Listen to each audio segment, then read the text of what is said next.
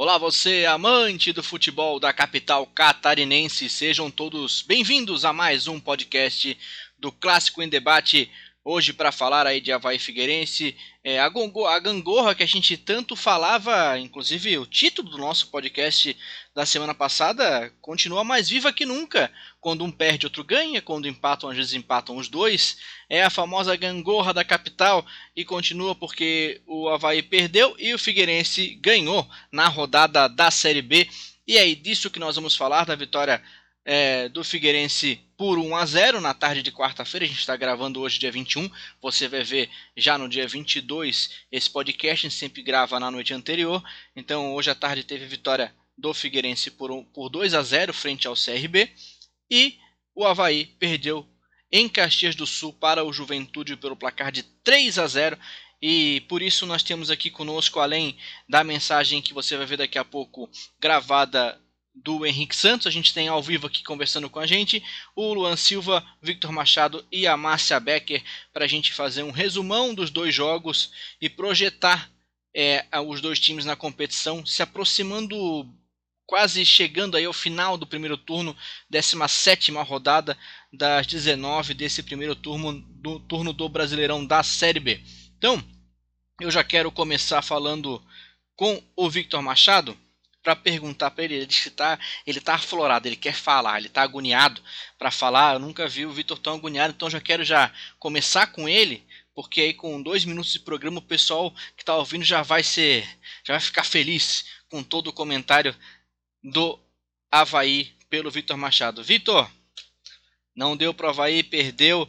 É, o time jogou, parece que todo errado. A linha de três zagueiros não funcionou, o time não funcionou troca de goleiro também não funcionou, tudo que o Genin tentou fazer não funcionou, e aí o resultado veio, o resultado veio é, forte contra o time do Juventude 3 a 0 fora de casa, o time que tinha a chance real já de entrar no G4 nessa rodada, já ficou de novo, vai ter que dar aquela, aquela remada mais uma vez, dois, três jogos para voltar entre os quatro primeiros.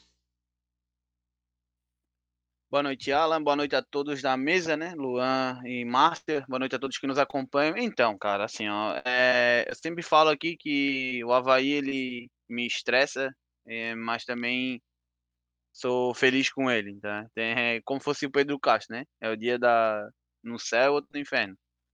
Mas, cara, ontem o Havaí me deixou puto, puto, porque vem cometendo os mesmos erros. O Havaí começou jogando já errado, para mim acho que já não tem que jogar com três zagueiros, que tu chama o adversário para cima, sendo jogando em casa, sendo jogando fora. O Havaí não tinha que, não estava jogando uma eliminatória que tinha que segurar um resultado ou uma coisa parecida, e olhe lá ainda se vai entrar com três zagueiros.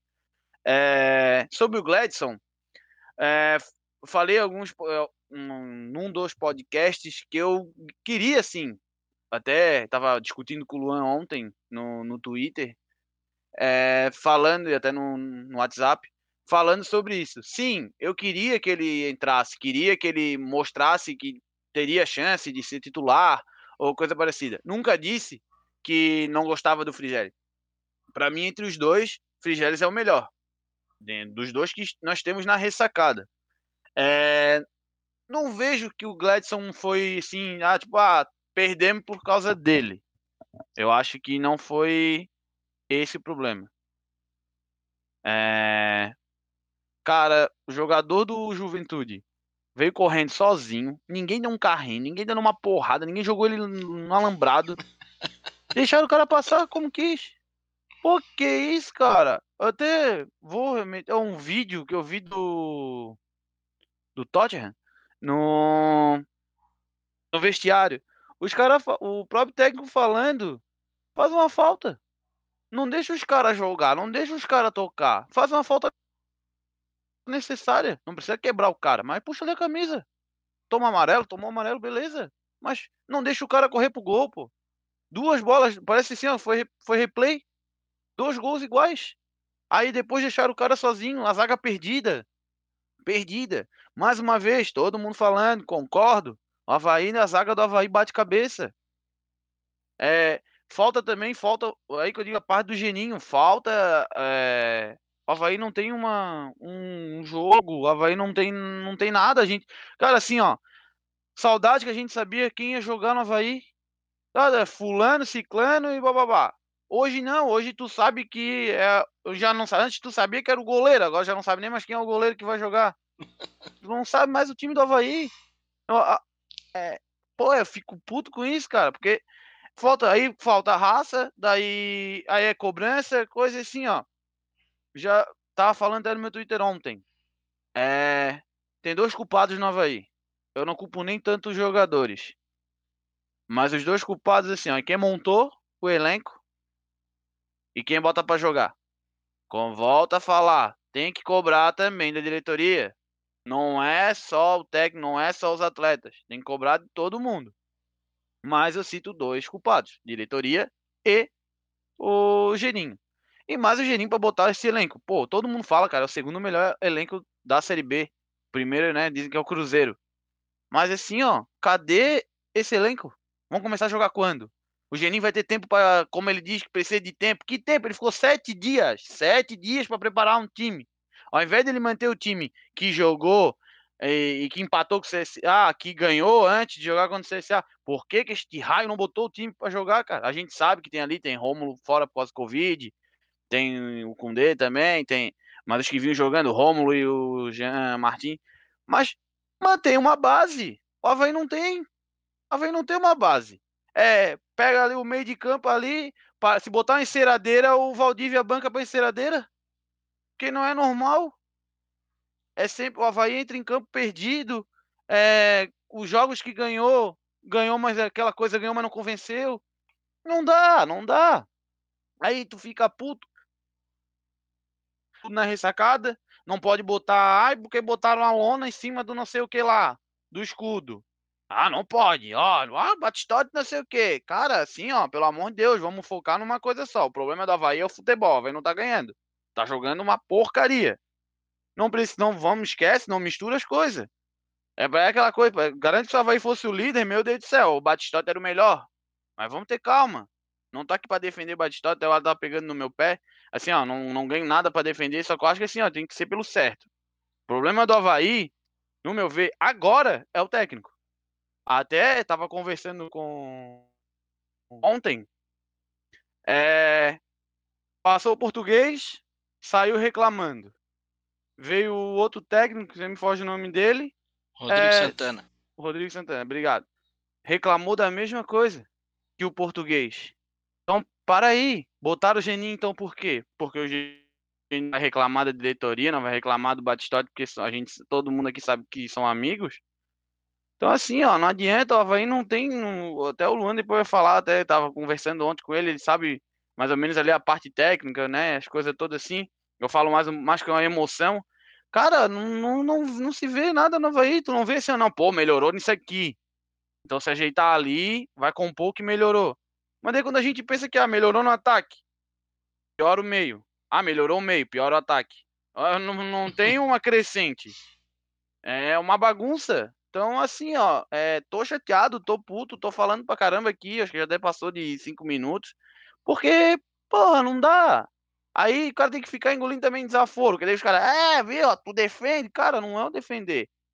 É querer o melhor pro Havaí, é querer que o pessoal pelo menos pense, aí todo mundo, ah, porque eu vou deixar de ser sócio. Cara, não adianta. Aí vai chegar lá na lei, na, nas eleições para presidente, vai votar? Não vai, não é sócio. Aí nós podemos mudar alguma coisa, podemos cobrar, não adianta. Aí teve gente que, assim, ó, já vou, já botar essa aqui, já dizer aqui que eu sei que tem um monte de gente que acompanha a gente no Clássico em Debate. Galera, tira da cabeça de querer ir lá na ressacada, invadir e quebrar. Porque é nossa aquilo lá. A ressacada é nossa, não adianta ir lá quebrar. Não adianta invadir campo, invadir treino para pegar os jogadores, velho. Isso aí não resolve. Se resolvesse, o Figueirense era o líder pelo amor de Deus, tira da cabeça de dizer que não, tem que invadir, que a torcida tem que ir lá e quebrar. Para, pô, para, olha o pensamento, pelo amor de Deus. Tem que cobrar, é como a gente cobra. É, fora Geninho, é, para a diretoria acordar. É no dia das eleições lá, se não quiser mais o Batistote, não vota no Batistote, vota na outra chapa. Mas não pensa em porcaria, não pensa em agressão, que isso não leva a nada, nunca levou. E é isso aí, vou passar passa até pro Luan para falar um pouco da parte técnica, porque eu tô aqui só na, mais na emoção mesmo de, de ver um Havaí que não, não tá andando, tá ali, ainda a tabela deu sorte ainda, que caiu para nono colocado. Então, assim, ó, é, toca, daqui a pouco eu falo mais um pouco. É que, pô, cara, cada um tem o melhor livramento que merece, né? Que coisa mais linda o Victor falando. É, ô Luan, deixa eu te perguntar uma coisa. É, é, Luan, é o seguinte, eu tava, tava analisando o time do, do, do Havaí e senti uma, uma questão. Parece que o Ralph só consegue jogar efetivamente, mostrar um pouco mais do futebol dele, se tiver o Jean Martin do lado. É, e o Jean Martin é cometido de Covid é, me pareceu que, que destruiu qualquer mobilidade do meio campo, da linha defensiva do meio campo é, é, do Havaí. Queria a tua, a tua opinião sobre isso também. É, realmente perder o Rômulo na parte ofensiva e perder o Jean Martin na parte defensiva do meio campo ali é, desestabilizou qualquer tipo de, de montar um time competitivo é, no Havaí para enfrentar o time do Juventude, Luan? Boa noite, Alan. Boa noite a Márcia, o Victor, todo mundo, todos os ouvintes do Clássico Debate. Cara, assim, o Victor falou de tanto assunto que eu tô até perdido no que eu tava pensando já. Ele falou do Batistote, falou do jogo, já tão. Tô até perdido. Brincadeira, a gente sabe que o torcedor é assim. Então, vamos começando a falar um pouco do, da partida de ontem. É, quem escuta aqui o, o podcast, a gente é, lembra que eu sempre defendo o, o Havaí com três zagueiros, né? Eu discordo um pouquinho do Victor quando diz que é um, é um futebol um pouco mais defensivo. Acho que é, além da, da escalação é a postura do time e como esse time vai jogar. Eu acho que isso influencia muito mais do que a escalação em si, né? O, temos não é um, um, um esquema que está em, em, desuso. A gente vê alguns casos na Europa que também utiliza essa formação. Então, assim, é mais como o time vai se portar em campo. Falando um pouquinho sobre é, o, o, a escalação também. Não, não vi problema em trocar, porém, mais uma vez, o Geninho utilizou as peças erradas, né? O Ayrton, infelizmente, esse ano não, não tá correspondendo, não vem fazendo boas partidas.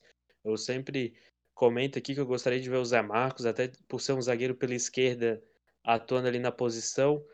É, eu até comentei que mais por característica, até vai de encontro ao que, ao que tu comentou, Alan. É, eu imagino que a presença do Luan, que eu sempre cobro aqui, eu acho que seria mais interessante com a do Ralph. Eu não acho que o Ralph está fazendo más partidas, não.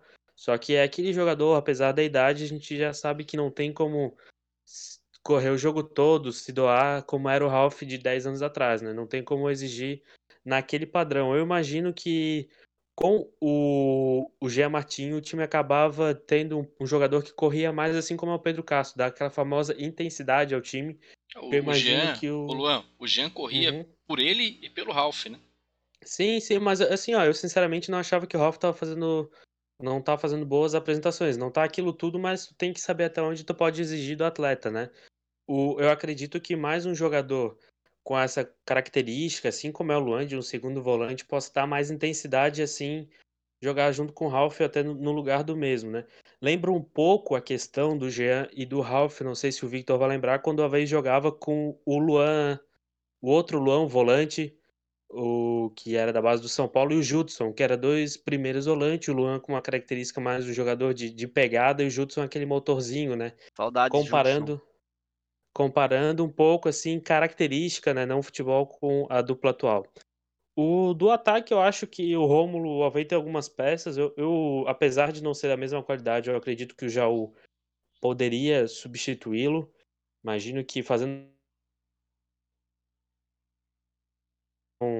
do nada ele brota como titular no jogo, daí no outro não entra, em outro ele entra na direita, outro na esquerda. Então essas são as incoerências que a torcida acaba cobrando do time, né? O Ayrton não joga, é reserva, daí do outro é titular, daí é uma bagunça, uma bagunça assim que realmente a gente não vê aquele crescimento do time que a gente sempre cobra, né?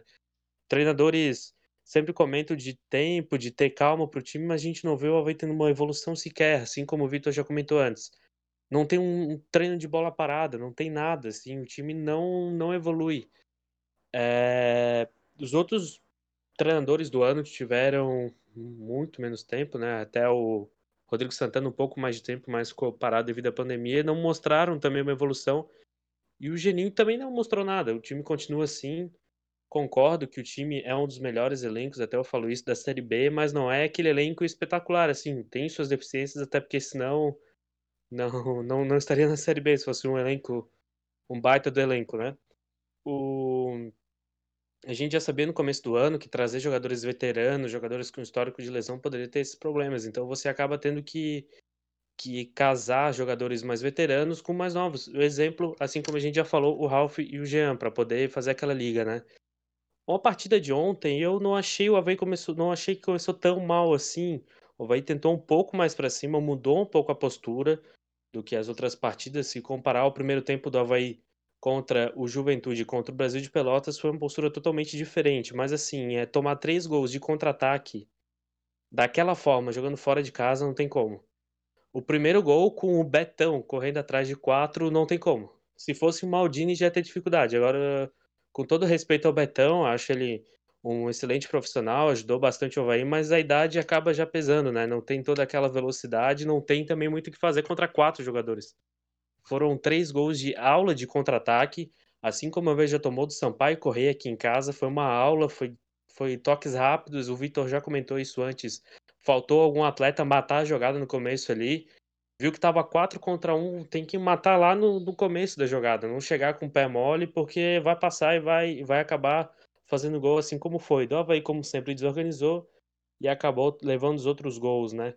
A troca do Frigério e o Gladson, eu, eu gosto até dos dois goleiros, só que, ao meu ver, o Frigério é o titular da equipe, o Gladson compõe elenco, ele parece ser um cara de grupo ali, um jogador experiente, um jogador que sabe também aplicar golpes de jiu-jitsu e de judô, né?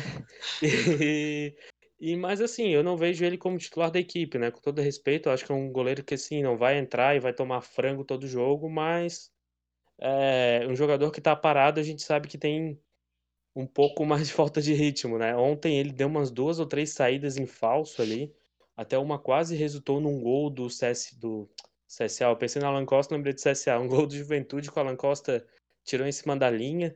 Um outro que ele quase tomou um frango horrível, assim, que ele foi encaixar uma bola alta próxima ao rosto, ele jogou por baixo das pernas e não sei como aquela bola foi para fora, assim. Eu sinceramente eu não sei como é que ele fez. Eu fiquei mais em dúvida como aquela bola não entrou do que como ele, ele soltou aquela bola. Mas enfim, são são coisas que a gente acaba acaba agregando, né? O, também acho que assim, ó, o Frigeri não é o culpado do Havaí estar tá nessa, nessa função. A gente sempre quer achar, antes era o capa, assim, tem torcedor que quer achar que todo gol é culpa do goleiro. Isso aí já não tem como. Cara, o pessoal às vezes acerta chute de fora da área no ângulo. Não, o goleiro falhou, não sei o quê. Tem que ter um pouco mais de calma, né? É, a régua, por culpa de alguns jogadores, está um pouco mais elevada, assim. O pessoal sempre compara com Douglas e o Renan. Só que nós temos que entender que eles estão assim, uma outra prateleira do, dos goleiros que eu vi, eles são os melhores dessa história recente assim que eu vi do Havaí, né? O Douglas em 2017 e o Renan em 2016.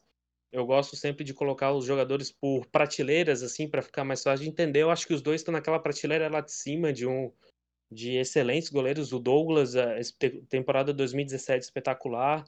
Aí abaixo tem o Eduardo Martini, tem o Vladimir, o Frigeri está numa outra categoria longe desses jogadores, né?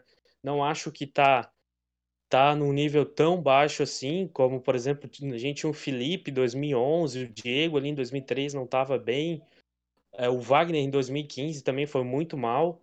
Só que assim, é, ele não tá naquela, naquela categoria de grandes goleiros havaianos, mas também não tá, como ver, comprometendo tanto. Falhou sim, tem vários, a gente não pode passar pano, né? Eu e o Victor, até você, elas somos goleiros, cada um numa função um pouquinho diferente. O Victor é um pouco mais é, atleta de futsal, eu sou goleiro de pelada, assim, então tá, tá categorias diferentes, mas a gente entende um pouquinho da, da função. É, né? eu sou aposentado master de futsal, é. Só é, jogo sou... acima de 95 anos ali para ver se eu consigo eu fazer alguma do... coisa. Eu sou titular do departamento médico, assim, eu faço aquela cena, a bola vai no canto, eu faço aquele, aquela olhada assim, mas estamos aí. Então, é isso, né? Só um pouco do, do, do que sente o torcedor. Eu acho que essa, isso que o Vitor falou do momento do Havaí, a gente pode tratar, quem sabe, mais em frente, assim, do que, que a torcida está sentindo em relação ao time, mas isso é um pouco do, do sentimento torcedor da partida de ontem das outras partidas do Havaí. Boa, vamos lá, vamos partir para o Figueirense agora. Se de um lado acontece uma derrota, normalmente, como eu falo, existe a gangorra, o outro lado ganha. Né? A gente não fica, a gente não passa uma rodada é, é, sem falar dos dois. Deixa eu só fazer uma coisa antes. Me chamou aqui, quer falar também sobre o Havaí dar um pitaco? Fala, Márcia. Você tem todo, todo o campo aberto para você. Pode falar. Boa noite, gente. É um prazer é, participar de mais um episódio do podcast. Então, queria dar um pitaco referente ao Havaí, né? É, eu acho que o que está faltando para o Havaí é equilíbrio, né? Ficou algumas rodadas lá, é, venceu seguidamente algumas partidas, encostou no G4. Quando a gente achou que, de fato, o Havaí ia crescer no campeonato, ia ter aquela sequência boa para poder entrar no G4, o Havaí, come... É, o Havaí não conseguiu corresponder dentro de campo. Mesmo quando estava é, ganhando, ganhando jogos seguidos, o Havaí também não apresentava bom futebol, mas estava vencendo, né? Porque a gente, a gente sabe que na Série B a gente não precisa jogar bonito, a gente precisa vencer. E uma das coisas que, é, que fazem toda a diferença na Série B é tu não tomar gol, tu ter uma defesa equilibrada. E o Havaí não tem isso. A defesa do Havaí é a segunda mais vazada na Série B, atrás apenas do Oeste, que é a lanterna. Então, isso a gente já vê como que é o equilíbrio do time do Havaí. O Havaí faz, mas o Havaí não consegue se defender muito bem. É, tanto é que nessa última partida é, do, do Havaí contra o Juventude, o Havaí tomou três gols de contra-ataque e um deles que me chamou muito a atenção é, foi, o, foi o gol que foi numa cobrança de escanteio, o, Betão rebateu e aí gerou o time adversário. O Havaí provou do próprio veneno, né? Porque o Havaí tem como uma característica é o contra-ataque, né? E nessa vez ele tomou três gols de contra-ataque, né? A defesa do Havaí não conseguiu acompanhar. Tem jogadores que fazem muita falta. E nesse gol que o, que o Havaí tomou numa falha do Betão, não tinha um cara para dar para parar a jogada no meio-campo antes de chegar próximo da área. Ali a jogada é que tu vai e faz uma falta e toma um amarelo, mas não deixa o cara chegar na área. E o Breno chegou sozinho lá, sabe? Então são, são falhas defensivas que o Havaí tem, tem tido recorrentemente e o Geninho não está conseguindo corrigir essa, essas falhas. E o, o Geninho já teve tempo para trabalhar, já teve semana livre, né? Ele já está algumas rodadas aí, então ele não tem mais desculpa, ele não está conseguindo mais extrair, por quê? É, a, as ideias do Geninho, eles, elas são muito ultrapassadas. Eu, inicialmente, quando o Geninho foi cogitado para vir para o Havaí, eu achei que poderia ser uma, uma boa opção, uma boa alternativa do Havaí, porque é um cara experiente e, de fato, conhece o Havaí. A questão é que as ideias dele não mudaram. Ele continua com as ideias ultrapassadas deles, ele não consegue fazer um time com uma transição ofensiva é, boa, não consegue fazer uma defesa compacta ao ponto que a defesa consiga é, ajudar, não sobrecarregar, né? Então, o Havaí está tendo muita dificuldade nessa, nessa ligação entre, o, entre a defesa e o ataque, né? E a defesa tem sofrido muito porque a bola tem voltado muito com muita frequência, né? E o Havaí também sente falta do, do Jean Martins, que eu considero um ótimo jogador, sabe? Eu acho que faz toda a diferença ali no meio-campo, ainda mais que é um jogador jovem, com fôlego, com gás, né? E o próprio Rômulo também, também tem feito muita falta nesse time do Havaí. O Havaí, enquanto não encaixar essa defesa, não encaixar é, essa parte defensiva, o Havaí não vai conseguir encontrar esse equilíbrio, né? Porque isso é muito visível. Quando uma, uma defesa toma, né, é a segunda mais vazada do campeonato, o ataque, por sua vez, ele consegue corresponder, sabe? Então o Havaí precisa encontrar esse equilíbrio para continuar na briga pelo acesso. Fora isso, não vai conseguir, vai provavelmente vai parar no meio da tabela. Eu também acho, concordo com o Victor, que o Geninho talvez não seja mais esse cara que possa fazer o Havaí brigar de fato pelo acesso, né? Talvez uma mudança de comando seja interessante. E eu concordo também que o Havaí tem um elenco bom, tem boas opções, mas está sofrendo muito com essa falta de padrão tático é, da equipe, né? Não consegue ter um, um, um, time, o mesmo time na próxima rodada. É sempre um time diferente, a torcida não conhece, é, não consegue saber quem que vai ser o próximo time, sabe? Então, falta isso, falta essa definição, esse padrão para poder ir ajustando uma peça aqui, outra peça ali, e o Geninho não consegue fazer isso. Então, eu acho que realmente uma mudança técnica poderia ser muito interessante para o Havaí. O Victor ficou feliz, pela primeira vez alguém concordou com ele, ele já estava ficando deprimido já. Agora ele já está um pouco mais feliz. Pelo menos a Márcia concordou em partes com o que diz o Victor. Já o Luan é aquela coisa, né? O cão-rato, cão e gato o tempo todo e nenhum concorda com. Já estamos bem sabidos disso. Inclusive, antes do nosso programa, estavam aqui discutindo homericamente sobre o tal, o tal jogo contra o esporte no Sub-20 aí, da, da cobertura do símbolo do time da ressacada. É, é isso que a gente fica aqui antes do, do programa ouvindo dessas duas criaturas. Vamos lá, vamos falar do Figueirense. Figueirense ganhou, voltou a vencer na competição, conseguiu por enquanto sair da zona de rebaixamento. Ainda tem jogo para acontecer para fechar a rodada. Pode ser que volte para ainda para a zona maldita ali, para a zona do rebaixamento, mas já está na frente do todo poderoso Cruzeiro mais uma vez. Cruzeiro que conseguiu uma vitória no finalzinho do jogo contra o Operário Ferroviário encontrou é, um gol no final e o Filipão conseguiu a vitória lá para o Cruzeiro. Figueirense, o seguinte, Figueirense, o Alec Gol, é, ex-Alexandre, que agora virou Alec Gol porque ele voltou a marcar, é, fez o seu primeiro gol com a camisa do Alvinegro e também o Paulo Ricardo que participou do Clássico Debate. A gente dá sorte para jogador de futebol. Já falo para vocês, jogadores, entrem em contato conosco porque participar do Clássico Debate é vai, vai dar certo. Vai dar certo e vamos fazer gol em seguida. Então o Paulo Ricardo fez o segundo gol do, do Figueirense, dando os números finais a partida contra o CRB. Falando do jogo, é, falando do jogo, a gente pode falar aí que, que nós tivemos algumas alterações, por exemplo, a entrada do Nicolas, que já entrou no meio-campo jogando jogo logo de começo. Também o Pereira virou volante jogando junto é, com o Giovani, né? Patrick também jogou no meio campo, a linha defensiva teve o Brunetti na lateral, no lugar do Sanches, né? O Lucas Carvalho acabou retornando, e aí é, é uma coisa que a gente precisa analisar. Até jogou bem de certa forma o Lucas Carvalho, mas não sei, na minha opinião, não é para estar tá jogando ali. Até o Patrick, eu acho que ali jogaria melhor.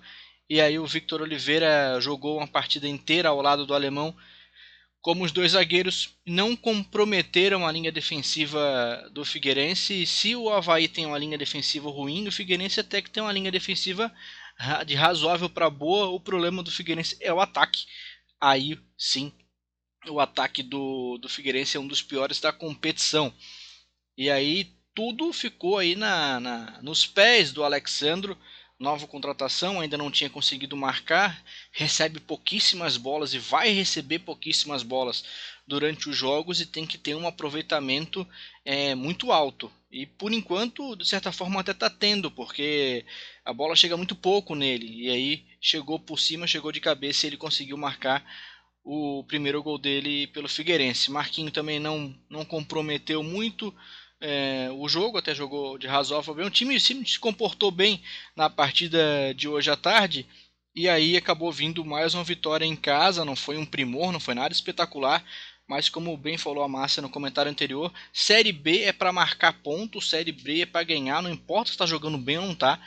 E para o Figueirense ainda mais, é sempre aquela contagem de faltam quantos pontos para os 46 pontos e fugir do rebaixamento e não tem outro pensamento a não ser esse pela, pela qualidade do elenco, por tudo o que acontece fora de campo, por todo o montante que cerca o Figueirense, não pode pensar em outra coisa a não ser fugir da Série C e é isso. Três pontos a menos nessa campanha para fugir. Eu queria também o comentário de Márcia Becker.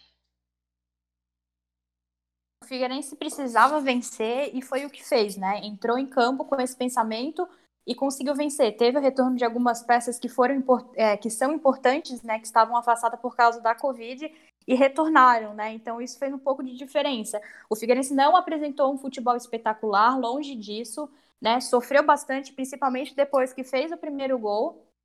Mas o Figueirense precisava vencer porque precisava desse, desse dessa renovação de, de, de clima, né? Porque o clube, o, o, as últimas partidas do Figueirense foram muito fracas, foram muito ruins, né? O problema do Figueirense não está nem na parte defensiva, está na parte ofensiva, né? O Figueirense não consegue marcar. E dessa vez conseguiu com o Alexandre, que foi super feliz numa bola parada do Marquinhos.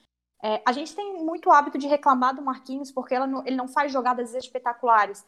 Mas uma coisa que é, que é válida, válida frisar e reforçar é que o Marquinhos ele é muito bom na bola parada. Ele, ele, ele transforma aquela falta numa oportunidade ou uma chance de gol, né? E o que estava faltando? Estava faltando um atacante que pudesse aproveitar essas oportunidades. E agora a gente tem o, Alexa, o, o Alexandre. Então, é, tanto é que ele foi muito feliz na, na, na, jogada do gol, porque ele, né, foi uma bola parada e o Alexandre apareceu e conseguiu concluir para o gol, né? Então, eu acho que o Figueirense pode crescer um pouquinho mais com essa participação do, de um atacante de área, né? Um atacante mais, teoricamente, entre aspas, matador. Então, eu acho que isso pode ser, pode ser muito importante para o Figueirense na sequência do campeonato, né? É, eu queria frisar também a, a, jogada do segundo gol, que eu achei legal, a, interessante a transição do Figueirense, que o Keké é, é, roubou uma bola, passou para o Diego Gonçalves e o, e o Paulo Ricardo conseguiu concluir, sabe? As pessoas não gostam, os torcedores não, não gostam muito do Keké, mas eu sempre frisei o quanto eu gosto do Keké, porque eu acho que ele é um jogador rápido, eu acho que ele é um jogador que pode dar uma escapada e pode resultar em jogadas como essa, né? Que ele encontrou o Diego Gonçalves e o Diego Gonçalves foi muito feliz é, em, em, ter conseguido enxergar que o Paulo Ricardo estava infiltrando ali sozinho, foi onde ele foi feliz na conclusão do gol, né? mais uma vez, o Figueirense não fez uma partida espetacular, mas precisava vencer e venceu, né? Então dá uma respirada, sai da zona de rebaixamento temporariamente, porque ainda guarda o jogo contra o Guarani, né? Para saber se continua fora ou não. Mas só para a gente ter uma, uma ideia de como a Série B é equilibrada, é... o Figueirense saiu da zona e está a nove pontos do primeiro time fora do, do G4 né? Obviamente que tem vários times que estão com um jogo a menos, mas a gente pode ter, ter uma ideia de como é o, é o equilíbrio, né? Uma vitória pode colocar lá em cima e uma derrota pode colocar lá embaixo. Então, o Figueirense precisa sempre pontuar, principalmente dentro de casa, para esses pontos não fazerem falta no final. Porque todo ano, já é o terceiro ou quarto ano que o Figueirense está brigando, né, tá nessa luta contra o rebaixamento, né? Todo ano é esse sofrimento, porque o time não encaixa, porque tem problemas administrativos, sim, mas é, precisa estar tá pontuando para não ficar sofrendo e não dependendo disso para o final, né? Eu gostei também muito do, da participação do, do Nicolas, né? Eu achei que é, ele é um jogador bem interessante, ainda mais que é um atleta vindo da base, da base. Então ele foi bem participativo, ele pode dar uma, uma outra cara pro, pro, pro Figueirense em si. É, eu queria destacar também o Pereira. Eu prefiro o Pereira jogando mais adiantado como volante do que como zagueiro. Eu acho que a nossa dupla de zaga talvez possa ser a que começou hoje, né? Trouxe um pouquinho mais de segurança. Então eu acho que podemos pensar numa zaga nessa questão, né? E o Pereira ali na frente, eu acho que ele também pode ser uma boa alternativa para o Figueirense, até para mudar essas caras, ainda mais que o Figueirense está sofrendo muito com lesões com pessoa, pessoal fora, ainda mais por causa da Covid. Então tem uma variação assim também interessante, né? E o, é o Lucas Carvalho que tu falou nela. E o lateral, sim. Isso, eu também não achei que ele, ele não, não foi tão, né? Eu achei que ele não foi tão bem assim, né? Mas também não comprometeu. Então, talvez possa ser uma alternativa ali na lateral, sim, né? Mas eu acho que em si o Figueirense precisa evoluir, tem mais o que evoluir, tem peças para tentar uma, uma evolução maior para conseguir se afastar ainda mais dessa zona de rebaixamento, que é uma coisa que ainda está incomodando e está, né, é, fazendo o torcedor ficar receoso quanto, quanto a isso, né. E eu vi que o Henrique também tinha comentado no grupo a respeito do Elano, né, que ele falou que apesar das dificuldades financeiras e tudo mais, ele iria, iria continuar no, no clube. Isso é importante porque daí tu continua um trabalho, apesar de eu não concordar com a permanência dele. Eu ainda acho que um treinador mais experiente poderia sim ajudar também a, o clube nesse momento difícil. Mas como ele já sabe toda a situação do clube, sabe das dificuldades, do, dos atrasos salariais e tudo mais, é, talvez dar um pouco mais de volta de confiança, ainda mais que essa, com essa vitória, possa fazer com que o, com que o, né, o, o Figueirense ele cresça daqui para frente, né? Então a nossa torcida é que isso aconteça agora. Uma outra questão também interessante é que esse time do Figueirense ainda a gente não chegou no time ideal, né? O time que a gente colocaria quem é o melhor jogador de cada posição. Esse time ainda não conseguiu jogar. Depois das últimas chegadas do Dudu, do Bruno Michel, é, tá chegando mais um zagueiro agora também. A gente vai esperar como é que ele vai jogar primeiro para ver se ele tem espaço ou não como titular. É, mas o time, aquele time ideal mesmo, que a gente colocaria os melhores em cada posição, não conseguiu jogar nenhuma vez. Ou teve lesão, ou teve suspensão, ou teve Covid. e isso vem atrapalhando o Figueirense que tem um elenco já com algum, alguns pontos com bastante dificuldade e ter que sempre remontar esse elenco, sempre improvisar alguém, sempre tentar mudar alguma, alguma questão de, de parte tática para conseguir botar um time, um time em campo. Até olhando a, a, escalação e os jogadores que estavam na reserva, né? Muitos entraram, inclusive, como o Diego Gonçalves, como o Keke, que entrou no segundo tempo, como o Neres, também que entraram, mas praticamente o elenco todo estava é, disponível para jogo. Praticamente todo mundo estava disponível. Então já dá para pensar aí que o Arouca não está disponível, digamos assim, né? Poderia vir a jogar no meu campo, apesar que eu também concordo que o Pereira é melhor né, uma dupla Pereira e Giovanni, ou Pereira e Matheus Neres, ou até Matheus Neres e Giovanni, de repente, que já, já jogaram juntos bastante na Inter de Limeira, talvez é, é uma coisa a se estudar. Né? Mas, mas fazendo uma análise, parece que realmente é um, é um time que, que se conseguir ter um, ser um pouquinho mais coeso, é, conseguir jogar é, junto um pouquinho mais de tempo, eu acho que sai dessa zona de, ali debaixo da tabela e consegue ficar ali naquela projeção que a gente fazia no campeonato ali, talvez entre os 10 primeiros.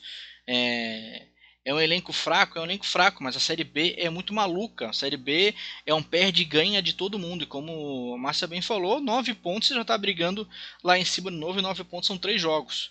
Não há ainda uma diferença discrepante tão grande do grupo de baixo para o grupo de cima. O campeonato é um campeonato de muito perde-ganha. Né? É, então não há assim grandes favoritos. Você só vê o Cruzeiro, né? Tá lá embaixo. Era um time que a gente antes de começar a competição a gente falava, olha, com certeza vai subir o Cruzeiro e mais três. E a gente tá chegando no final do primeiro turno e esse Cruzeiro lá no G4 não chegou ainda, tá? Então, e, e a gente pode ficar nessa, vai chegar, vai chegar, vai chegar, e quando vê, termina em quinto. Né? Então, é, é um campeonato ainda que tem muita coisa para acontecer. E eu vejo com bons olhos esse time começando a se entender, algumas peças começando a aparecer. Muito bom o Nicolas começar jogando, mesmo que tenha saído no segundo tempo. É, então, gostei, assim, de maneira geral, gostei do, do resultado, mesmo que estivesse empatado. Ah, num jogo já era importante porque tem que pontuar. Tem que pontuar até o final. Um empate maravilhoso contra o Brasil de Pelotas foi uma, uma, uma, grande vitória, uma goleada, empate de goleada, do jeito que o time estava todo é, requebrado ali, todo com problema em todas as posições, conseguiu um empate, foi muito bom. E aí com a volta do pessoal que estava com Covid, voltaram bem e o time conseguiu a vitória. Fala, Márcia. Eu acho que. Eu não gosto de, de, de imaginar o time ideal, porque dificilmente o Figueirense consegue chegar nesse time porque dificilmente consegue ter essas peças à disposição, né? Então eu não gosto de trabalhar com essa ideia de time ideal.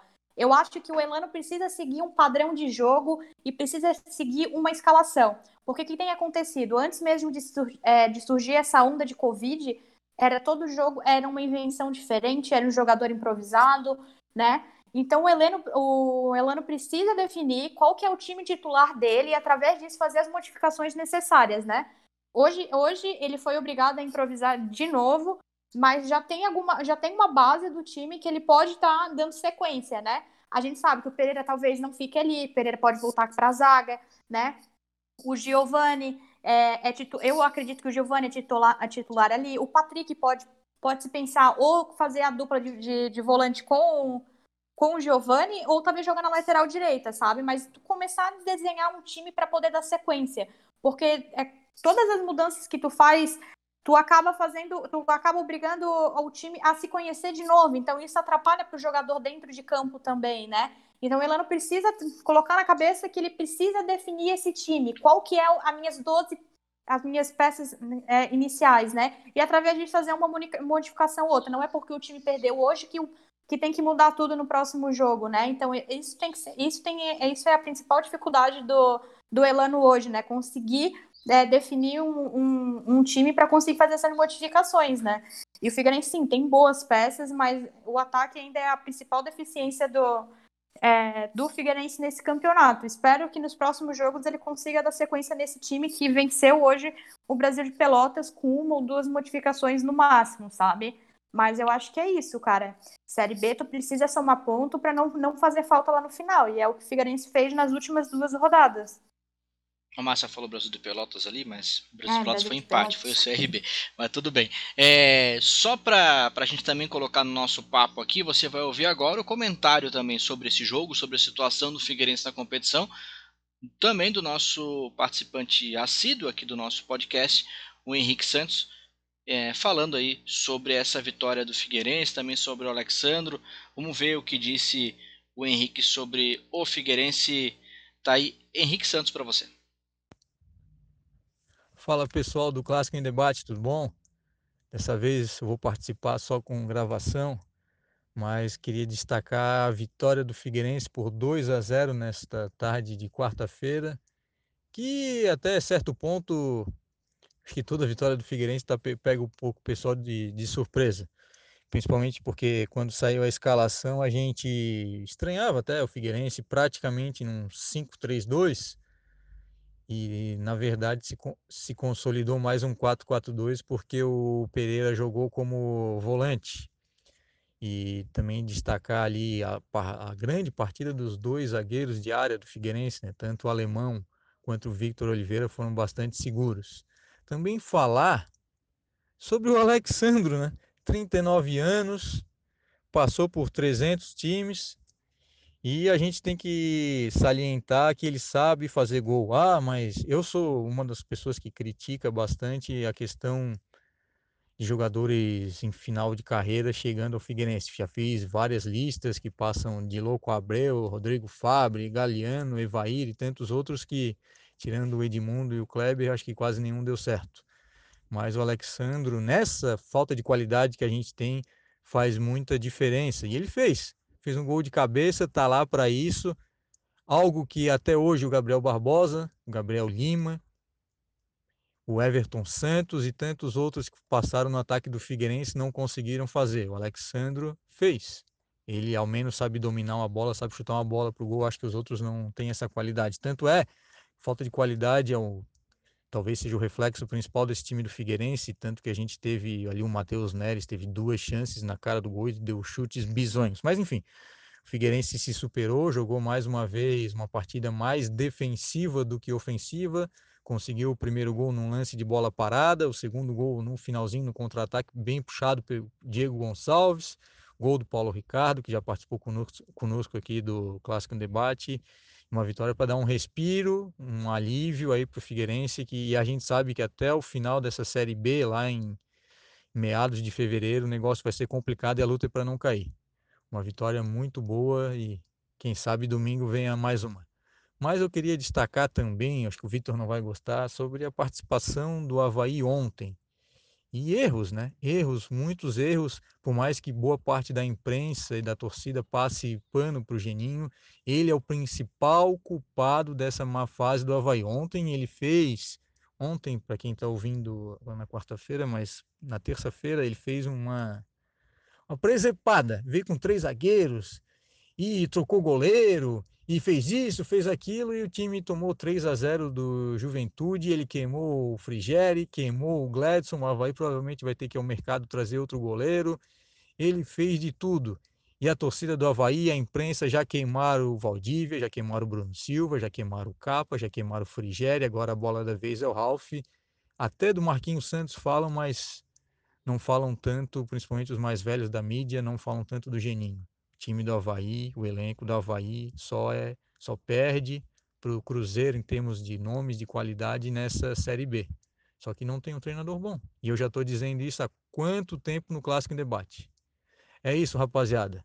Como diz o meu amigo Alan, antes de começar tudo, quando um vai mal, o outro vai bem. Na terça-feira o Havaí foi muito mal, na quarta-feira o Figueirense foi muito bem. Graças a Deus, vamos ter, ter um finalzinho de semana, uma semana interessante aí, pelo menos, para dar uma respirada, um alívio, porque o Figueirense finalmente venceu e voltou a fazer gols, algo que não fazia há quatro rodadas. Valeu, Alec Gol. Grande abraço, Henrique Santos, para o podcast do Clássico Debate.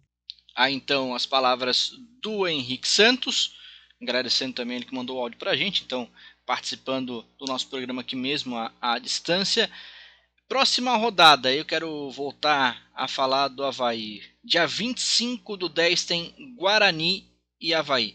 Guarani na parte mais de baixo da tabela, ali naquela briga para tentar sair da zona do rebaixamento, vai jogar em Campinas, recebe um Havaí pressionado, né, por conta da derrota contra o Juventude. Luan, o que esperar dessa partida? Olha, das últimas vezes, quando eu falava que eu não estava esperançoso no Havaí, o Havaí venceu. Quando eu falei que eu estava empolgado, o Havaí perdeu. Então eu vou dizer que, que eu não tô nada esperançoso. Uma superstição aí. É, vamos, vamos manter assim, né? O jogo contra o Cruzeiro, eu, eu acabei brincando com isso e, e acabou acontecendo a vitória do Havaí. Apesar de ser um resultado que se jogar 15 vezes, o Havaí vai ganhar. Jogando aquele futebol, vai ganhar uma, né? E felizmente ganhou. Bom, é, o que esperar do, do Havaí daqui para frente? É, não tem nenhum indicador que a gente possa esperar um Havaí diferente. O Havaí treina, treina, treina, tem uma semana inteira de jogos, não apresenta nada novo. O Havaí joga cinco jogos seguidos, assim, curto espaço de tempo, continua com o mesmo padrão de jogo. Então, assim, o torcedor acho que até nesse sentido que está cobrando bastante a troca no comando técnico do time.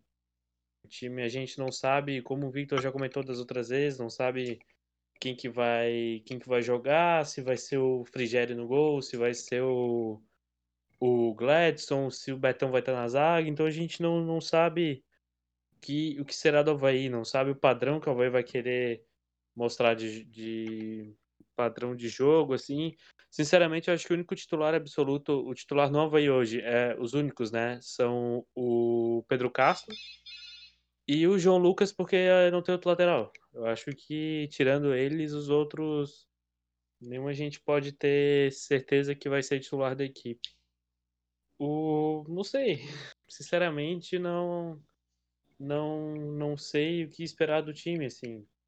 Eu, sinceramente, não acho que o. Sinceramente, acho que o Geninho não vai ser demitido. O Geninho vai ficar até a hora que ele quiser. A não ser que ele cansar e pedir para sair. Sinceramente, não, não tenho. Não imagino isso. Então a gente vai ter que, assim como já comentamos no outro podcast, abraçar a causa e, e torcer por um milagre. Assim, torcer que o Havaí vence aquele jogo por um 1x0, um gol achado. Torcer para não tomar é, três, quatro gols no, numa partida, porque a gente sabe que vai ter dificuldade para reagir. Então é isso, não tem muito que que o torcedor, assim como eu, acho que parte da torcida não está nada esperançosa nos próximos jogos do Havaí com o comando do Geninho. Ô Victor, é uma situação meio assim, é, perde ganha e, e, e, falta falta alguém de pulso firme talvez para dar uma aquela porrada na mesa e Pera aí, pessoal, vamos, vamos organizar a casa, assim, porque parece de maneira geral um pouco bagunçado, né? O Havaí nesse sentido, nesse, nessa parte técnica, tática do time. O time não, não consegue mostrar um futebol é, de qualidade durante três, quatro jogos seguidos. É meio, parece meio sorte, uma coisa meio aleatória que acontece nos jogos do Havaí, até pela escalação e tudo. Então, até como bem falou o Luan, né, não dá nem de saber se, se é bom falar que vai ganhar ou não, porque é tão aleatório o time no, em termos de campo que, que não dá para ter uma análise tão técnica assim. Qual a tua, tua ideia? O que, que tu acha que pode acontecer desse jogo contra o Guarani? Ah, o que eu acho é assim, ó, o Havaí para se recuperar, acho que tem que ter pelo menos, assim, ó, faz uma reunião ali dentro do campo com os jogadores diretoria e comissão técnica. E bota na cabeça de todo mundo que o objetivo é subir, porque não parece que tá tendo objetivo. Quando antes de começar o campeonato era: "Ah, vamos ser campeão disso". Não fomos. Vamos vamos subir. Até agora parece que não estão querendo. É meio que sem vontade. Até deu aquela, aquele, aquela falsa impressão que tava todo mundo unido, todo mundo fechado, e vamos, e vamos, e vamos. Desanima. Como eu falei, o Luan tava falando também, a gente não sabe quem vai jogar, como é que o time vem, sabe? Não, não tem aquela coisa assim, tipo, ah, pô, vai, vai entrar com, com tal pessoa. É. Pô, isso aí vai, vai fazer tal coisa.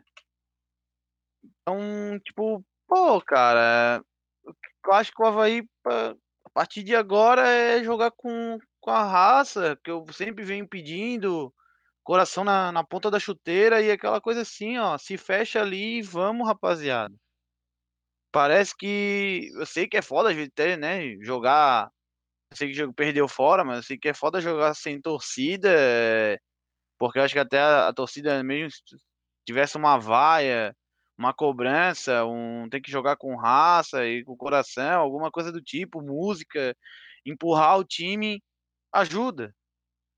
Mas Pô, os caras vê rede social, já teve jogador que, falou, que me encontrou pessoalmente e falou, pá, tu é o Vitor lá do Twitter, tá sempre falando, não sei o quê. Então, pô, rapaziada, vocês que estão aí nas redes sociais, tenta tirar a nossa torcida, tenta pegar algo bom ali e bota em prática. Joga com vontade. É, como diz a Márcia também, que a Série B não, não tem que jogar bonito e e etc. Tem que jogar com vontade, tem que jogar, que joga feio, mas ganha. Mas a vai tá jogando feio e não tá ganhando. Então, né? Não, não, não ajuda, dá. né? Não ajuda. Pois é. Então, bota, bota vontade nessa porcaria, cara. Para não ter que botar o pi aqui. É. Obrigado. Porque desan... realmente desanima, cara. Desanima. Não ao ponto de, ah, eu vou deixar de ser sócio, ah, eu vou botar lá, ah, é, é uma vergonha ser torcedor do Havaí. Para, para. Não é assim também. O cara fica triste porque o cara ama. Tem uma paixão pelo clube. Às vezes o cara até se, é, se cega por isso. É, clubista demais. Né? Mas chegou o um momento que eu acho que é assim, ó. Se a gente ama o clube, a gente não tem que abandonar. Não tem que ficar nessa mesmice de tipo, ah, eu não vou mais torcer. Ah, Aí o Havaí começa a recuperar. Não, nunca larguei. Não, só Nunca critiquei, não, né? Nunca critiquei. Não, pô, tem que estar tá junto ali, tem que assumir. Já critiquei jogador, já falei pessoalmente para ele, já falei com ele no, na rede social. E é isso, cara. A gente quer o bem. Vou citar um exemplo aqui até do, do próprio. Vou falar do próprio Flamengo. Que, ah, porque os jogadores estavam brigando. Cara, e o Havaí fecha o pau todo dia dos jogadores mas que eles um queira melhor do outro. Que é o que eu acho que falta. É aquela coisinha de tipo, ah, aí como até o meu amigo, cito ele aqui, o Marquinhos, é, vem treinando a Arceb agora, sub-20. Ele falou uma coisa ontem, ai, não pode falar tal coisa pro jogador que ele vai ficar sentido. Ah, não pode falar tal coisa, o jogador não pode falar tal coisa porque a torcida vai ficar sentida. Cara, se é em prol do clube, então joga, porra. Vamos. Aí Aí volta ali no geninho. Queremos ganhar no Guarani. Temos que ganhar para se manter ali no, perto do G4 ou até entrar no G4, né? Não vai numa 10. E só que é um cara que chega até concordo com o Henrique Santos. Ah, tira a bunda daí de trás. Aí onde perder em 3 a 0, vamos jogar com vontade. Ah, vai dormir, pô. Agora, às 4, 40 minutos do segundo tempo. Vamos jogar com vontade agora? Ah, por favor, Geninho, pega o chapéu e vai embora. Te arranca. Posso só dar um fala, fala. aqui? Pode falar. A impressão que a gente tem é que o, o Havaí tá num 2019.3.4.5, assim. É a mesmice do, do ano passado, da, do final da Série A eu acabei, por, por compromissos, acabava não, não indo aos jogos, mas quando a gente ia aos jogos, o Vitor sabe muito bem, a gente olhava um pro outro assim, parecia que o time se ganhasse, beleza, se perdesse, beleza também, se empata, tá ok. Não tem uma indignação assim, pô, o time tá numa fase ruim, tá perdendo, vamos buscar, vai de encontro a isso que o Victor tá falando. Parece que todo mundo tem uma estabilidade ali, vai chegar final do mês, vai cair o salário, se não der certo aqui, beleza. Se eu não jogar, beleza, assim, sabe? Parece que falta um algo a mais, assim. Parece que tá todo mundo. tá tudo certo com a situação. E não tá. O Havaí fez um investimento alto para esse ano. O Havaí é, abriu mão da Série A no passado, claramente, em agosto, já falou que estava começando a pensar o outro ano. Time estava na metade do Brasileirão na Série A, já abriu mão do campeonato, então acho que isso esses dois fatores do Havaí ter feito um alto investimento e ter feito uh, que abriu mão da Série A é o que mais pesa nesse momento. A torcida está sentida, Não é fácil ver o time jogar uma primeira divisão, somar 20 e poucos pontos, perder vários jogos, ficar anos, ficar jogos sem ganhar em casa. É, é uma série de fatores que acaba cansando o torcedor. Isso que o Vitor comentou de deixar de ser sócio, eu, eu não, apesar de já ter falado isso, eu também não, não vou deixar de ser, mas canso o torcedor de chegar e e tá lá pagando, cada um é, pesa de um jeito para ele, né? Às vezes os 70 ou 30 reais para um não vai fazer falta, para outro já é um esforço a mais que ele tem que fazer. Pro cara pagar e o time, sabe, não ter um. Vai pagar o salário alto para um jogador que tá descomprometido e tal, isso acaba é, magoando o torcedor. Daí vai o time lança a camisa, o torcedor vai lá, parcela, junta o dinheiro para comprar a camisa do time, daí o time não, não não corresponde de campo. Isso acaba tudo magoando o torcedor. É isso que, que boa parte está sentindo, assim, e parece que não, não vai virar chave, não vai, não vamos sair disso, a gente vai ficar nesse, esse buraco aí. É, apesar de eu não achar que está muito difícil para subir, mas só vai, como eu já falei, não tivesse não tivesse é, abrido mão da, da série ano passado, não tivesse feito esse, esse investimento todo, não, não, não estaria tão ruim assim, mas vamos, vamos ver, né? Vamos ver o que vai acontecer. Eu quero só reforçar uma coisa, é, tanto para Havaí quanto para Figueirense, o que eu tenho percebido também, apesar de todos os problemas, apesar de, das falhas técnicas e tudo mais, o que tem faltado também é um, é um papel de uma liderança no grupo, né? O Figueirense teve o Fernandes, o Havaí teve o Marquinhos, e depois disso, a, essas lideranças, as pessoas, as figuras que foram contratadas para ser essa pessoa, elas não estão sendo, né? E em momentos assim, faz muita falta uma pessoa, um ídolo, uma pessoa com identificação, uma pessoa que vai cobrar o elenco, que tem respaldo para isso, né? Por isso é essa apatia. E no fim das contas, quem mais sente é, o joga é os jogadores da base, é aquelas pessoas que estão no dia a dia, aquelas pessoas que literalmente vivem o clube, porque os jogadores que chegam agora e têm contrato no final, no final do ano, no final da temporada, eles vão embora, e quem vai ficar é o clube, né? E tanto, tanto no Havaí quanto no Figueirense isso faz muita falta. O Havaí muito mais porque o Havaí tem um time bom, né? Tem um, um elenco com qualidade, mas não tem uma pessoa que assuma a responsabilidade e diga, olha, vamos ter que mudar isso, né? Temos que melhorar, vamos se cobrar, tá errado, né? A gente precisa mudar esse espírito, esse espírito de derrotado e começar a entrar em campo, né? Brigando realmente pelo resultado. Então isso faz muita falta nos nossos clubes é, aqui da capital, né? Esse espírito de liderança, essa figura de ídolo, porque o que a gente vê é os jogadores que nem tem tanta identificação indo para os microfones, indo falar com a imprensa e falando coisas que não é isso que a torcida quer ouvir. A torcida quer ouvir o que de fato estará, está acontecendo e o que, que, o que, que pode ser feito para mudar, para brigar por acesso, para fugir do rebaixamento, sabe? E isso não tem acontecido nos nossos clubes, então isso faz muita falta, principalmente dentro de campo. O Havaí ainda tem o Betão, mas eu não consigo ainda dizer que ele é esse cara de, é esse cara de cobrar, né? De pegar e bater na, no ombrinho do cara, ó, oh, cara, tem que jogar porque tu não está conseguindo corresponder dentro de campo, tu acabou de errar um passe. Então isso faz muito, muita falta, sabe? E a gente não tem mais isso, a gente não vê mais isso com tanta frequência aqui nos nossos clubes, né? E isso acaba fazendo falta nos momentos cruciais, principalmente depois de uma derrota, como foi a do Havaí na, na última rodada, né? Então tá fazendo muita falta isso. Ô Vitor, pode falar, queria falar? Não, vou complementar aqui o que a, que a Márcia falou e eu concordo. É, eu vejo o Betão como um dos líderes na Nova Havaí, só que eu não vejo ele como um capitão dentro de campo. Porque eu vejo várias vezes assim, ó, tipo, ah, foi falta, mas não foi falta. Ele vai lá conversar com o árbitro numa paz. Não. Se os caras do outro time, do adversário, vai lá falar com o árbitro, ele não vai lá se meter. Eu ainda acho que até o Pedro Castro tá merecendo a abraçadeira. Porque tu vê ele brigar mais dentro de campo, até falar com o árbitro e etc, do que o próprio Betão ou, ou até o outro zagueiro que tava com, com a abraçadeira. Então, concordo com a Márcia que falta realmente isso no Havaí, né? Como até no Figueirense, mas eu falo mais do Havaí. Falta sim, falta um cara ali e, tipo, falta também um cara lá no vestiário. O Havaí tá com vestiário e, tipo assim, ó, ah, vamos lá. Parece, sabe aquela pelada que tu vai, ah, vamos jogar, vamos, vamos jogar. Aí todo mundo se reúne ali. Cara, até o. No. Ali no, na boca do túnel, o Vitória, Vitória, Vitória. parece estar tá desanimado, parece aquela coisa assim, ah, é, é de praxe aqui na ressacada, né? Ah, beleza, vamos gritar então. Ah, vitória, vitória, vitória, vamos.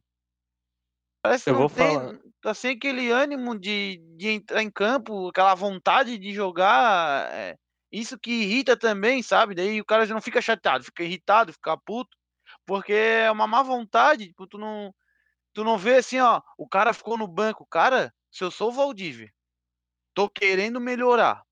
Aí o Havaí me deu a oportunidade. Esse que Estepô falou na entrevista.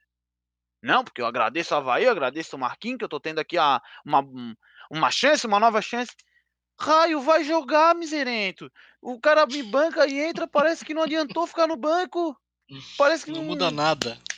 não mudou nada, bem isso. Tipo, pelo amor de Deus, cara. Ou se, se eu estou no lugar dele, tô tendo a oportunidade de jogar. Entro, amigo, eu vou comer a bola, eu vou tocar a bola pra todo, pra todo mundo, vou deixar os caras na cara do gol. E outra, o, até o Luan comentou ali, o pessoal da base, para, Geninho, de, que, de queimar o Tucão, velho. Botou o Tucão no finalzinho. Pra que queimar o cara? A gente sabe que a base é gradativamente, vai entrando um pouco aqui, entra um pouco ali, e, vai- e assim eles vão ajudando. Quando vê, já são titulares. Não queima o cara. Tá botando o cara assim na fogueira, não faz isso. A nossa a base de um clube é, é precioso. Tanto dá lucro pro clube quanto ajuda o clube em si dentro de campo. Então, não, calma, bota o cara devagarinho, com calma. Não chegar, não, entra aí, tenta resolver. Calma, não é assim, pô. E é- volto a dizer, já deu pro Geninho. Pega o chapeuzinho vai embora, te arranca. Deu.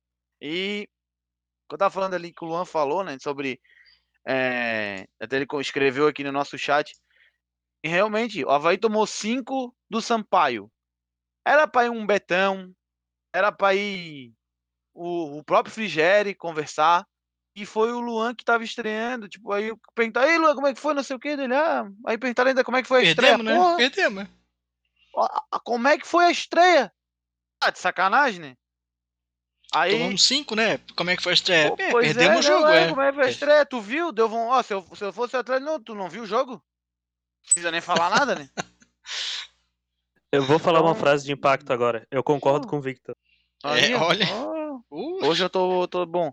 tá bom. Porque, cara, é, não, não dá, velho. Não dá. Tu, tu vê um Havaí bagunçado. É, que não tá. hum, Tu não sabe é, até quem. tipo, Aí chega assim, ó. Ah, o Havaí tá tão bagunçado que tem repórter que não sabe nem a escalação. Né? Já. Uma hora fala que é um time, outra hora já fala que é outro. Os caras estão até perdidos. Tá todo mundo perdido. Se o torcedor tá perdido, imagina o repórter. Então, cara.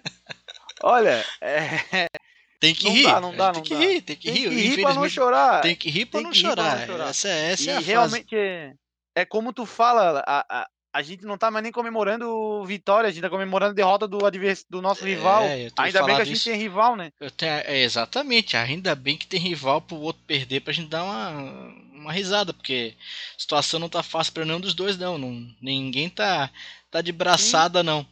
É, vamos, vou falar um pouquinho só sobre o próximo jogo do Figueirense pra gente poder fechar nosso programa de hoje. Figueirense enfrenta o Juventude, time que venceu o Havaí nessa última rodada. É, Marcel, o que, que a gente pode esperar é, desse Figueirense? O time não tem nenhuma desfalque, o time está praticamente inteiro, então é um jogo que empate é um bom resultado, né? É, eu acho que o Figueirense vai ter bastante dificuldade contra o Juventude, né? Ainda mais que o Juventude não é um time de propor o jogo, né? Trabalha mais essa questão do contra-ataque e o Figueirense tem essa certa dificuldade dessa criação de jogada, né? De propor o jogo, de ter, ter mais ofensividade. É, eu reforço o que eu falei an- anteriormente, a minha curiosidade maior é, é quanto à escalação, porque todo jogo é uma surpresa diferente, então temos que aguardar para ver o que, que o, A- o Elano vai fazer, né? Porque agora praticamente todo o elenco vai estar à disposição, né? Tem peças para poder utilizar, então a gente espera que tenha uma evolução e pelo menos agora a gente consiga ter esse padrão tático que a gente sempre sempre quis e sempre es- esperou do Figueirense, né? Mas eu acredito numa partida muito difícil e como eu falei, né? Tem que somar ponto. Se não, é, a vitória seria o ideal, né? É o ideal, na verdade. Mas o empate também não é, não é um, mau, um resultado ruim, não é um resultado negativo. Eu acho que é um resultado interessante, porque pontuar nessa altura do campeonato já se torna importante, já é importante, na verdade. Então, vamos ver aí como é que o Figueirense vai se comportar, mas é, eu ainda estou muito curiosa para saber qual que vai ser a escalação do, do Elano. Eu acho que tem a probabilidade dele repetir a escalação, né? Mas eu, mas eu ainda é, fico meio receosa, né? Eu porque tenho, o eu Elano. tenho minhas dúvidas. É, porque o Elano gosta de, de, de fazer uma invenção, de improvisar algum atleta, né? Então agora a gente ganhou mais um, umas opções no ataque. O, o Bruno Michel, né? É, que agora no, nas, nos últimos jogos estava no banco e não foi mais utilizado. E é uma boa peça para colocar, principalmente no segundo tempo, né? Porque ele tem muita qualidade. Ele tem essa individualidade de partir para cima e é uma coisa que o Figueirense não tem muito, né? Nos atletas é, da linha de frente, assim. E pelo que a gente né, ficou sabendo, ele não tem entrado porque ele está fora da forma física. Mas mesmo assim, não deixa de ser uma boa opção. É, só queria mais acrescentar, além de tudo que a gente falou nesse podcast, que essa questão do, do equilíbrio a gente pode ter como referência a Chapecoense. A Chapecoense também não faz, não está jogando um futebol extraordinário, não está jogando aquilo tudo, mas a Chapecoense é um time super equilibrado. E isso passa muito pela parte defensiva da Chapecoense, né? Porque é uma das defesas menos vazadas do campeonato, então eles encontraram esse equilíbrio, porque não toma gol, mas consegue ganhar o jogo de um, de dois. Ontem goleou a Ponte Preta, né? Então a Chapecoense é um, é um, é um exemplo de, de, do que a gente precisa fazer na Série B, né? Encontrar uma defesa sólida para não tomar e conseguir um, um, golzinho aqui, uma vitória ali, um pontinho ali, para conseguir esse equilíbrio e brigar por uma coisa a mais, né? A Chapecoense hoje é líder, né? Então, tipo, e o time da Chapecoense, o elenco em si não é um elenco caro, não é aquele elenco cheio de medalhões como é o Havaí. Mas a Chapecoense hoje tem técnico, tem um técnico que eles, eles encontraram, apostaram e deu certo, né? E mais somando a, questão defensiva que eu vou bater, que eu parti o podcast inteiro, né? É, é a parte importante do time. Sem a parte defensiva, a gente não consegue, né, ter, ter sucesso no campeonato. E eu acho que é isso. Obrigado, Márcia. Valeu. Pessoal, vamos terminando por aqui. É, agradecendo a parceria do Christopher Fortunato Design, nosso parceiro que trabalha aí na nossa parte visual, na identidade visual do clássico em debate. Vai vir, ainda tem muita, tem muita coisa sendo é, feita, planejada ainda para esse ano, até o final da, da Série B da identidade visual do Clássico Debate. Você também pode ser apoiador nosso, entre em contato através da DM ali no, no, no Twitter, dá uma chamada lá que a gente te responde e a sua empresa também pode estar conosco aqui no Clássico Debate. Agradecendo demais a presença dos colegas, uma boa noite para você, Victor Machado, até a próxima. Boa noite, Alan, Márcia e Luan. Desculpa aí qualquer coisa, né? Os nossos ouvintes também. Desculpa eu estar um pouco exaltado, mas é que a paixão fala muito alto. É o... Gosto muito do Havaí e fico realmente puto quando acontecem essas coisas ruins com o clube. Puto é, dá pra usar, com... puto eu não preciso botar é, não, pode falar. É, puto é manezinho, né, cara? É, então, tem problema. Mas tu me conheces. Então é isso, uma boa noite a todos, né? Um bom dia, boa tarde, né, para quem está nos ouvindo.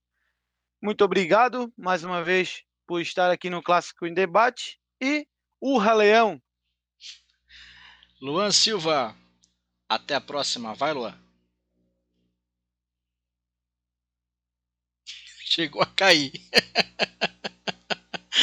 ah, boa noite, Márcia. Até a próxima.